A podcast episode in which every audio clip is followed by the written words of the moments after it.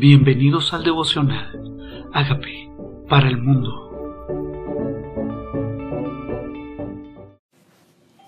Hechos capítulo 4. Pedro y Juan ante el concilio. Hablando ellos al pueblo, vinieron sobre ellos los sacerdotes con el jefe de la guardia del templo y los saduceos, resentidos de que se enseñasen al pueblo y anunciasen a Jesús la resurrección de entre los muertos vinieron los sacerdotes, vinieron a ellos. O sea, yo no sé la agenda que pueda tener toda esta gente tan importante, pero decidieron de suma importancia y con resentimiento venir donde ellos.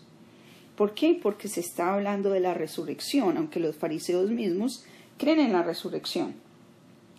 Dice, y les echaron mano y los pusieron en la cárcel hasta el día siguiente porque era ya tarde.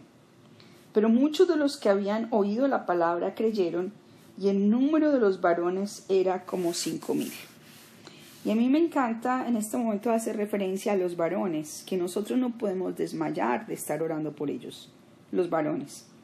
Los varones que queremos que lideren la casa, que sean sacerdotes de la familia, que sean un role model, un, un modelo correcto para la familia y para la sociedad. Creyeron cinco mil varones Pensemos cuántas mujeres y cuántos niños pudieron haber creído. Ellos hicieron esto antes de que les echaran mano.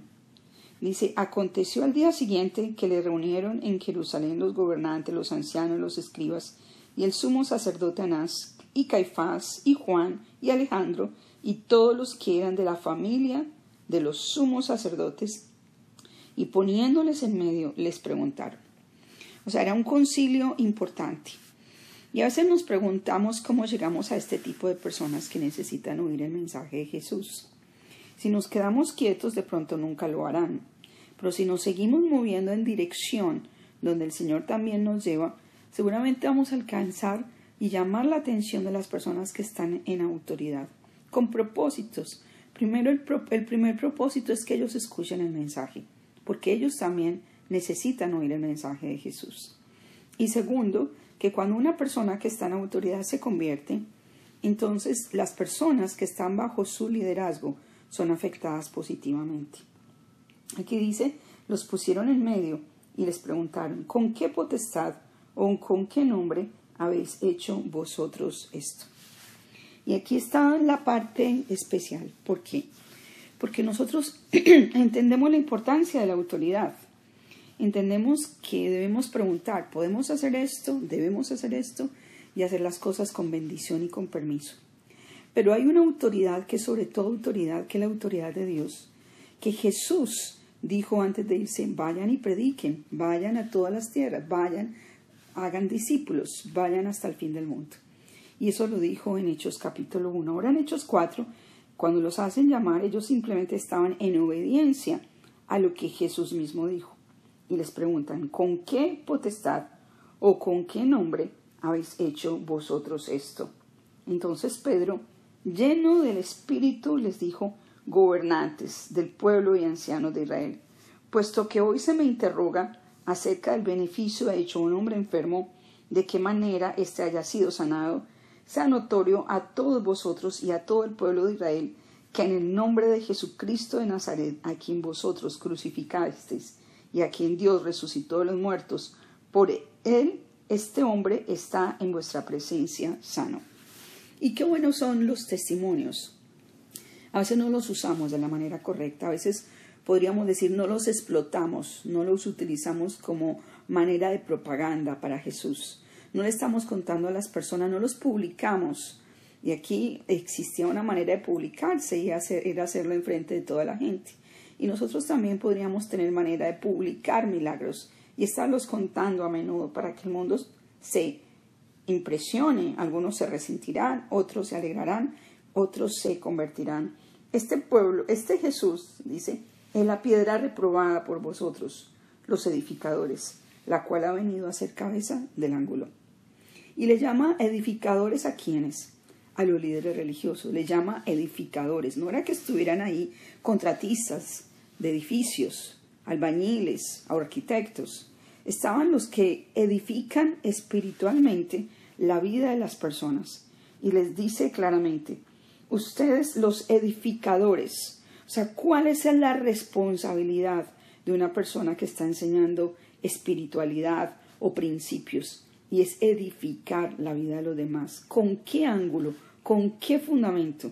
Dice, con el fundamento, la piedra angular, la cabeza que es Jesús. Ustedes ignoran esta, esta edificación que Jesús a la cabeza del ángulo. Dice, y en ningún otro lugar hay salvación, porque no hay otro nombre bajo el cielo dado a los hombres en que podamos ser salvos. Y esto es algo revolucionario. En una cultura donde ellos se encontraban, donde la gente salva por obras, nosotros también vivimos en una cultura donde la gente piensa que está haciendo lo suficientemente bueno para ser salvo. La gente dice, no mato, no robo, yo soy una buena persona, seguramente yo voy a ir al cielo. Esto es lo más común de oír. Yo no mato, yo no robo, seguramente voy a hacerlo. Y aquí está diciendo, no, en ningún otro hay salvación. Pues pensemos que estaba la cúpula religiosa, los que trataban a su máxima manera de cumplir todos los mandamientos del Antiguo Testamento, que era más de 600. Y ellos les está diciendo, tus obras no son las que te van a salvar. Seguir tu religión no es lo que te va a salvar. La tradición o la ley de Moisés no es quien te va a salvar. Solo hay salvación en un solo nombre. Y es un nombre bajo el cielo, dado a los hombres, en que podemos ser salvos. De Jesús. La piedra del ángulo. ¿Qué hace una piedra del ángulo? Sostiene el edificio. Ellos no utilizaban cemento para pegar una piedra con otra. Las ponían unas contra otras, pero la piedra angular sostenía la columna. Entonces, viendo el denuedo de Pedro y de Juan, sabiendo que eran hombres sin letras y del vulgo, se maravillaron y le reconocían que habían estado con Jesús. O sea que Jesús hablaba con autoridad. Reconocer que estaban con Jesús significa que Jesús tenía una manera de hablar que que ahora es expresada a través de Pedro y a través de Juan, en este caso Pedro. Los escuchaban, aquí dice a Pedro y a Juan, con autoridad, con conocimiento. Dios no necesita tu conocimiento, Dios necesita que seas lleno del Espíritu Santo. Hay personas llenas del Espíritu Santo, menos ilustres, menos competentes, menos elocuentes, pero que con autoridad van a ser usados por el Espíritu Santo si nos disponemos. Dice, y viendo al hombre que había sido sanado, que estaba en pie con ellos, no podían decir nada en contra. Qué belleza los testimonios. ¿Qué tal si los usamos? ¿Qué pueden decir en contra de la paz que tú expresas? ¿Qué pueden decir en contra de tus hijos creciendo bien? ¿Qué pueden decir en contra de un hogar unido? ¿Qué pueden decir en contra de, de tu sabiduría cuando hablas? o de tu milagro o de la provisión que tienes o cuando todo el mundo ha enfermado y se ha caído y nosotros seguimos caminando en medio de las crisis, ¿cuál sería el mejor testimonio, la mejor carta de presentación cuando alguien te acusa? ¿No sería la vida de personas transformadas después de que conocieron a Jesús? ¿No sería la mejor carta de presentación que nadie puede desmentir tu propia historia, tu propia historia de paz, de restauración? Y aquí está, no podían desmentir nada, no podían decir nada en contra. Entonces les ordenaron que salieran del concilio y conferenciaban entre sí, diciendo, ¿qué haremos con estos hombres? ¿Qué haremos? O sea, hablan con autoridad, tienen un testimonio frente a ellos. ¿Qué vamos a hacer? ¿Qué vamos a decir? Bueno, es, es causar que la gente piense incluso, es causar revolución, es dejar pensando a la gente. Aquellos todavía no están aceptando a Jesús, pero efectivamente tenían un, un testimonio no solamente de la sanidad del cojo, sino de la sabiduría con la que hablaba Pedro. Si nosotros sabemos que es del vulgo, ¿este cómo está hablando así? ¿Qué haremos? ¿Qué haremos con estos hombres? Porque de cierto, señal manifiesta se ha hecho por ellos, notoria a todos los que moran en Jerusalén, y no podemos negarlo. ¿Qué les parece si hacemos más notorio lo que hacemos? Más notorio los milagros que vivimos, más notorios. Sin embargo, para que no se divulgue más entre el pueblo, amanecémosles, amenacémosles para que no hablen de aquí en adelante en, a hombre alguno de este nombre. ¿A qué nombre se referían? Para que no le hablen a hombre alguno de este nombre. O sea, la amenaza es, no puedes hablarle a nadie de Jesús. Y llamándolos, les intimidaron para que en ninguna manera hablasen ni enseñasen en el nombre de Jesús. Lo peligroso no es su historia solamente. Lo peligroso no es su testimonio para ellos. Su testimonio es el nombre de Jesús. Ellos quieren que utilices cualquier estrategia sin utilizar el nombre de Jesús, que el nombre de Jesús se desaparezca y sigue siendo la misma tarea del enemigo, perseguir, atacar, hacernos callar el nombre de Jesús. Dice, y llamándole les intimaron, les intimaron. Y en ninguna manera enseñen en el nombre de Jesús. Mas Pedro y Juan respondieron, diciéndoles, Juzgad si es justo delante de vosotros obedecer a vosotros antes que a Dios. Y cada vez que usted tome una decisión, usted piense, ¿es para Dios o es para los hombres? ¿A quién debo obedecer en este caso? ¿A quién debo obedecer en este caso? ¿A los hombres o a Dios? ¿A Dios que te lo encomendó o a los hombres que te sugieren otra cosa? A los hombres que les da pena, no hables, qué pena te pones cansona, quédate callada. Y de pronto te encuentras con alguien necesitado y alguien de tu familia dices, no te vas a poner a hablar de Jesús aquí. Entonces, entonces nosotros tenemos que decir, obedecemos a los hombres o a Dios. Obedecemos a los hombres o a Dios. Esa fue la decisión de Pedro y Juan. Más Pedro y Juan respondieron diciendo, juzga a quién debo obedecer, porque no podemos dejar de decir lo que hemos visto y oído. Si tú has estado en la presencia de Dios, si tú has visto su gloria, no puedes callarte de lo que has visto y oído. Todos somos evangelistas. No es la tarea de pastores o de predicadores. Todos somos evangelistas cuando comunicamos lo que hemos visto y oído. Y si tú has visto, leído su palabra, visto su gloria, visto sus testimonios, presenciando su manifestación, no te puedes callar.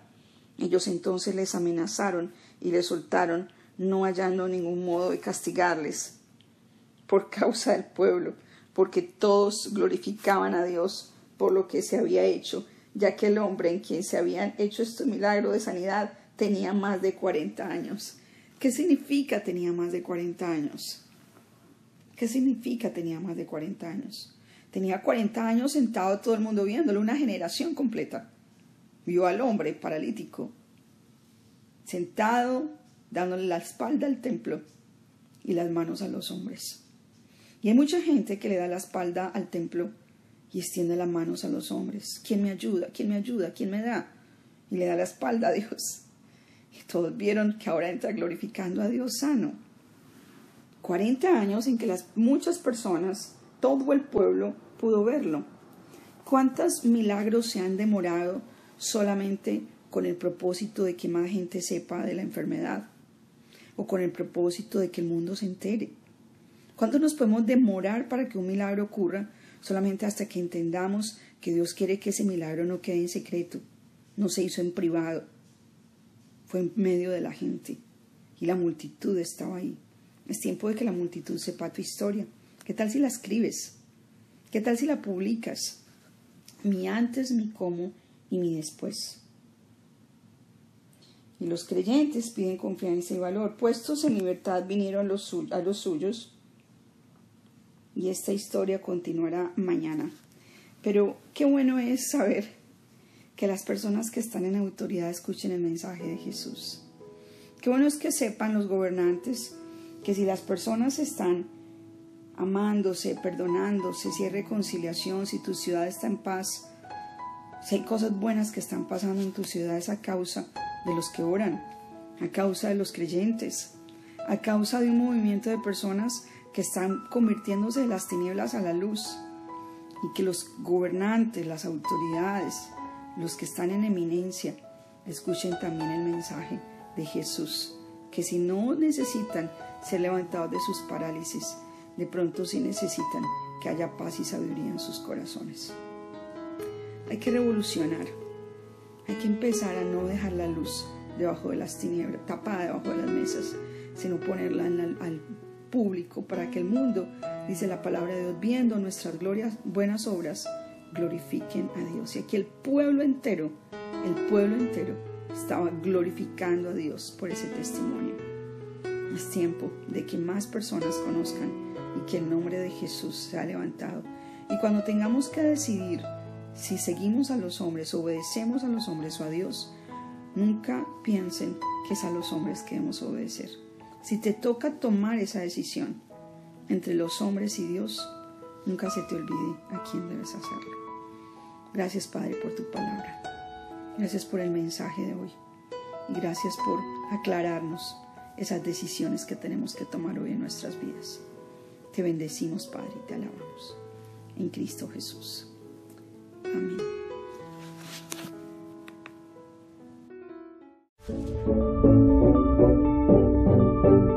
Amigos, queremos que usted sea parte de esta obra que estamos haciendo a través de Agape para el mundo y que este mensaje de Jesús llegue hasta la última de la tierra.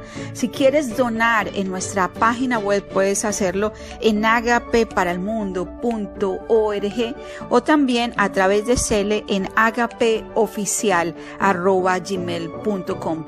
Dios bendiga tu generosidad.